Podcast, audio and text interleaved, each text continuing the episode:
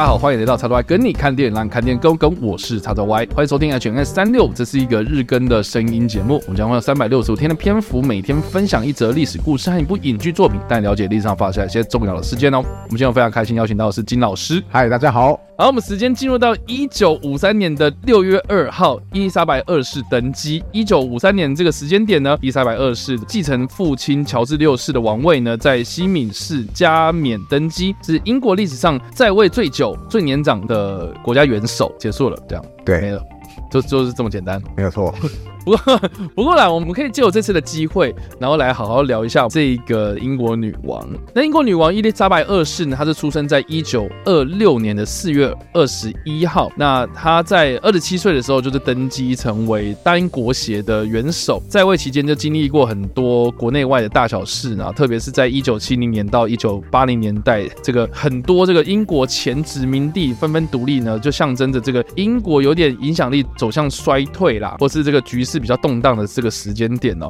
他的形象一直都是非常稳定，而且是受人爱戴的，所以蛮特别的。就是说，英国的王室哦，像之前闹出了很多新闻嘛，对不对啊？但是英国女王的地位一直都非常崇高，而且受到人民的爱戴，这个是蛮特别的一件事情。而且就是她的地位，我觉得她崇高是说，我网络上看到一个新闻，我觉得很有趣。就是说，英国它不是会举行那个温布顿网球公开赛吗？是，这是四大网球公开赛，也是地位最崇高的一个网球公开赛。很多选手他们就会出发到英国嘛。那其中就是有一次有个女网的选手就想说：“哎，我想要拍个照，就请别人帮忙拍照。”结果后来就是他在拍照的时候就发现：“哎，我后面有人乱入，就是有人在后面比耶。”然后原本一般人遇到这种事情都会很怒，结果他发现发现啊是女王，她这样乱入啊，在后面比耶，然后瞬间这张照片就疯传。说哇老老太太好可爱啊！那个女网选手也开始觉得哇好荣幸哦，女王乱入我的图片呢，然后就是大家就 就就是这种聊得很嗨这个样子。好，甚至还有就是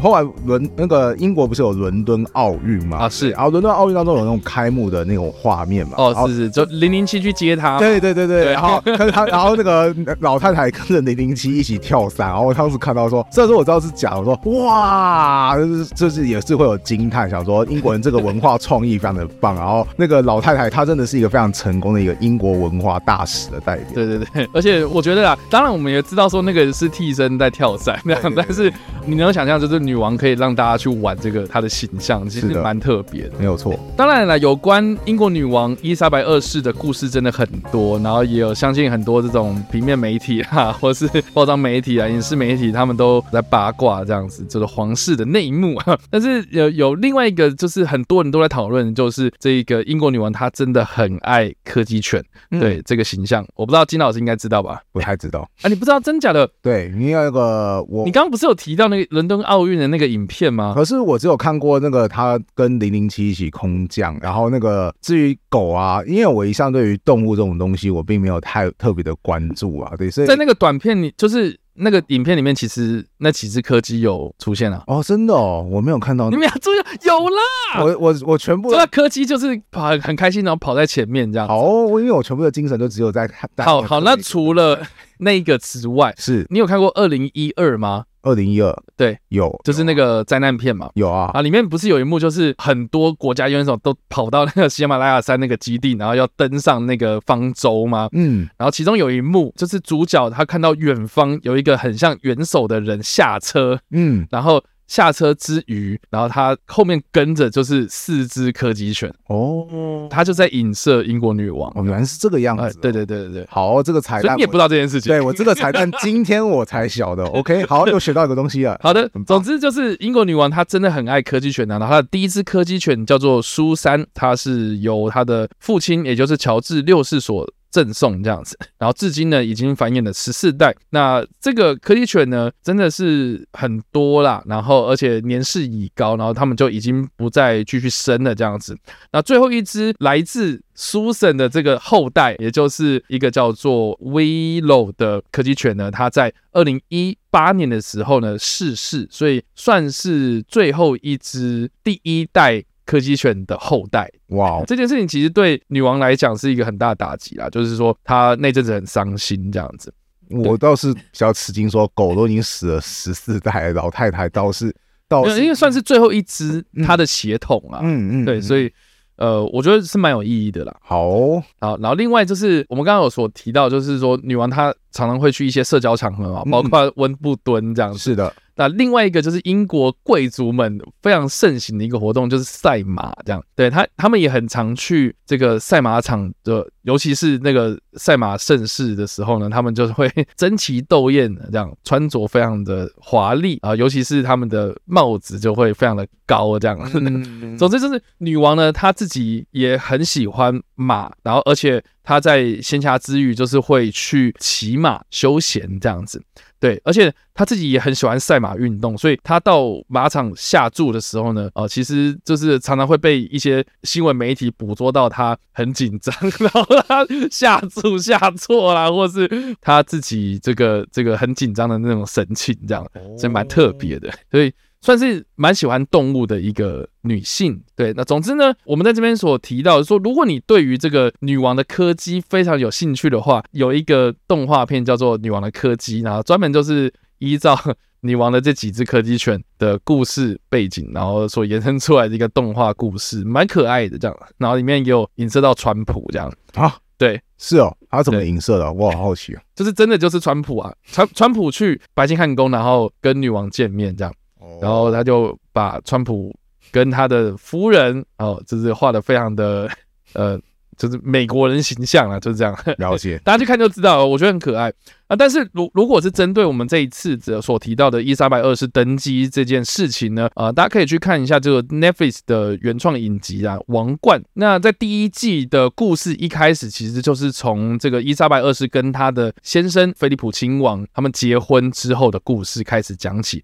然后到就是我记得大概二三集的时候，就是有描述到。呃，乔治六世过世这样子，然后他的这登基典礼这样，那蛮特别的，就是说，因为过去的英国王位继承，就是在登基的时候其实是不对外公开的这样，嗯，然后从伊丽莎白二世开始哦，他的先生是我们刚刚说了嘛，哈，菲利普亲王，他很喜欢社交，然后他个性也是让人家觉得就是幽默啦，很好笑啦，很亲近的一个人这样。啊，总之呢，他在当时，他其实是一个希腊的贵族，这样，嗯，他是放弃了这个希腊的这个皇室的继承权之后呢，才跟伊丽莎白二世结婚这样子，所以呃，就是他的身份其实是蛮特殊的，所以他有点像是下嫁嘛。入赘，反正就是到了英国之后呢，他在英国的贵族圈里面其实是说话地位相较之下比较低一点的，对，因为他不是英国本土的人嘛，了解，他是希腊皇室这样，所以呢，当时伊丽莎白二世他就排除众议，就是希望说我的登基典礼是可以让菲利普亲王来张罗的这样子，所以蛮特别的，就是说当时他就是有做了很多创举，然后包括其中一个呢，就是他进行的这个电视转播的工作，当时。其实就有让全国的民众看到说，哦，我们有一个新的女王了，这样子，算是一个蛮特别的一件事情。嗯，但是当中她就是。有呈现的这个登基的过程，然后 菲利普亲王他在怎么样张罗这个登基典礼啦，然后伊丽莎白二世在这个登基的过程之中，其实跟这个菲利普亲王是有发生过很多争执，然后对，然后里面这些内部啊，其实这种保守派人士他们对于这个菲利普亲王的作为是有很多疑虑在，所以其实蛮特别的。我自己在看《王冠》的时候呢，非常非常喜欢这部片，很大的原因是因为它其实你在看这个故事的时候，其实就是有点在。回顾了英国近代史，这样，嗯，对对对，所以我觉得蛮特别的，就尤其是我很喜欢里面就是演丘吉尔这个角这个演员这样，然后里里面他在诠释丘吉尔的时候，其实比最嗨的时刻我觉得更立体耶，哦，真的哦，对对对，因为他其实蛮全面的，就是说，因为我们我们常所熟知的这个丘吉尔的形象是第二次世界大战的时候，他带领英国人民走向战胜国嘛，这样子，对。对，那我觉得蛮少的影视作品。是在描述说二战之后的丘吉尔，嗯，所以那二战之后的丘吉尔，其实他接任了这个英国首相之后，其实发生了很多这个内政方面的一些改革的问题，然后尤其是。他的健康也出现了一些状况，嗯，然后他怎么样跟伊莎白二世之间的一些互动哦，我觉得可以看得出来，就是英国它其实是一个非常非常特别的一个政治体制。然后它里面其实有讲到说，英国人他们对于这个英国王位的概念啊，就是有别于我们一般所熟知的这种民主政权嘛。里面我印象非常深刻的就是说，这个伊莎白二世她的妈妈啦，在跟他讲说这个我们的英国王位这个神圣性的时候，他其实就讲到一件事情，就是说。你有看过，就是民主那些总统他们上任的时候，他们对谁发誓？他们是对大法官发誓嘛？嗯，对，就是大法官的见证之下，然后他们手要放在圣经上面，然后发誓就说我就职这样子嘛。对。可是英国他们是天赋王权的概念嘛？是。所以他们是对谁发誓？他们是对主教发誓。好。对他们不是对大法官发誓啊，他们 他们对大法官，他们是认为是说这个是上帝授予的权利，这样，所以他们对这个大主教就发誓之后呢，主教他们就会进行所谓的抹油仪式，这样，所以就是说啊，这个是圣物，然后抹在你身上，就代表说哦，你是上帝。赋予这个权利在你身上，这样子，呃，所以，所以其实我觉得这个观点其实蛮特别的，因为我们生活的这个国家啦，或者我们生活的这种政治的这种环境，其实蛮少接触到这一块的。我觉得，我觉得蛮特别的。的确是，就是我觉得我们国家的元首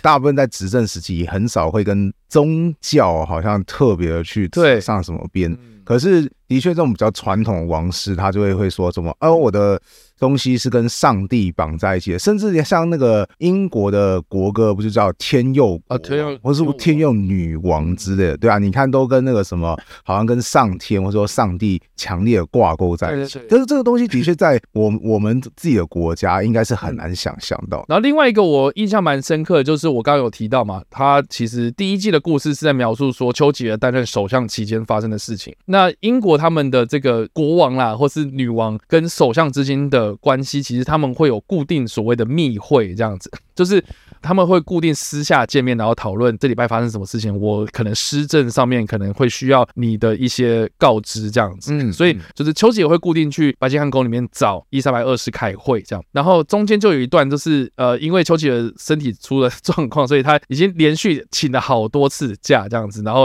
伊丽莎白二世就是有点在担心，就是说到底发生什么事情。可是丘吉尔那个时候他就不希望说他担心，所以就是有点在隐瞒自己。中风的状况，这样所以说啊，我只是感冒啦，哈，我只是行动不方便啦，哈，就是我年事已高了，这样，可是就跟你请假这样。可是后来他被发现说，哦，原来他是在隐瞒他的病情的时候，他就很严厉的斥责这个丘吉尔，就是说，你知道我们的这个政府运作其实是建立在一种互信身上，嗯，就说权力是天赋予我的嘛，啊，但是我是赋予你管理国家的权利，那。我们两个人之间关系是建立在互相信任的这个桥梁上面。当你这件事情你要去破坏这件事情，你就是在破坏质疑我的这个地位。这样，哇哦，对，就是讲了很重的话。是，我觉得他讲出这句话的时候，其实也另类的告诉我们说，其实英国他们的国家的运作的方式，其实是建立在一些比较。呃，这种口头上的一些建立，这种关系的建立，因为大家应该有都知道说，其实英国的宪法是不成文宪法嘛。对，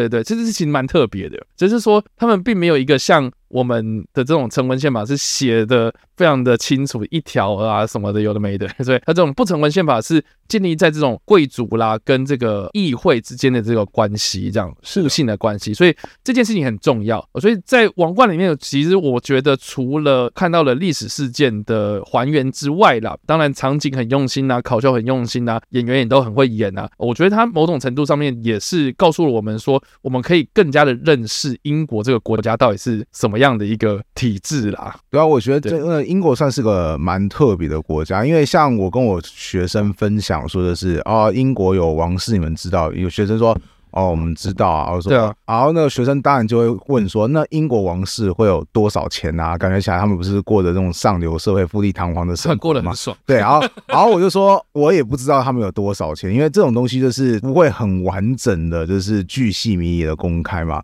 就这个时候，就一定会有同学再继续问他说，哎，那老师，我想问一下，英国王室他们有做什么事情吗？我说没有做什么事情啊，他就是整天吃吃喝喝，然后担任国家形象大使。然后学生就继续问说，哎。那为什么英国国民一定要纳税给一群人，就是只有吃吃喝喝，然后当做说是观光大使？如果直接把他们给请下台废除掉？不就可以节省很大一笔的费用，然后那个怎么投资或者说节税也可以啊？你问的问题真的很棒呢。如果是我，我也会这么想，但英国人民从来没这么想过。对，就是英国人还是虽然说有时候还会调查说，哎，你支不支持英国走就是走向共和制，就是我们我们不要王室，对，我们不要王室。但是其实发现王室的支持率非常非常的。高对对，我当然觉得一部分就是老太太真的很厉害，就是 她的公关经营能力真的很强。嗯、然后我觉得她儿子就是失败于做做英国历史上最久的王子。我觉得，我觉得他的形象之所以很糟糕，一方面就是除了他现在很老之外，然后另外一方面就是他其实在信用上就出了很大的问题，因为确确实啊，对啊，他有出轨啊，然后就是给人给给人一种就是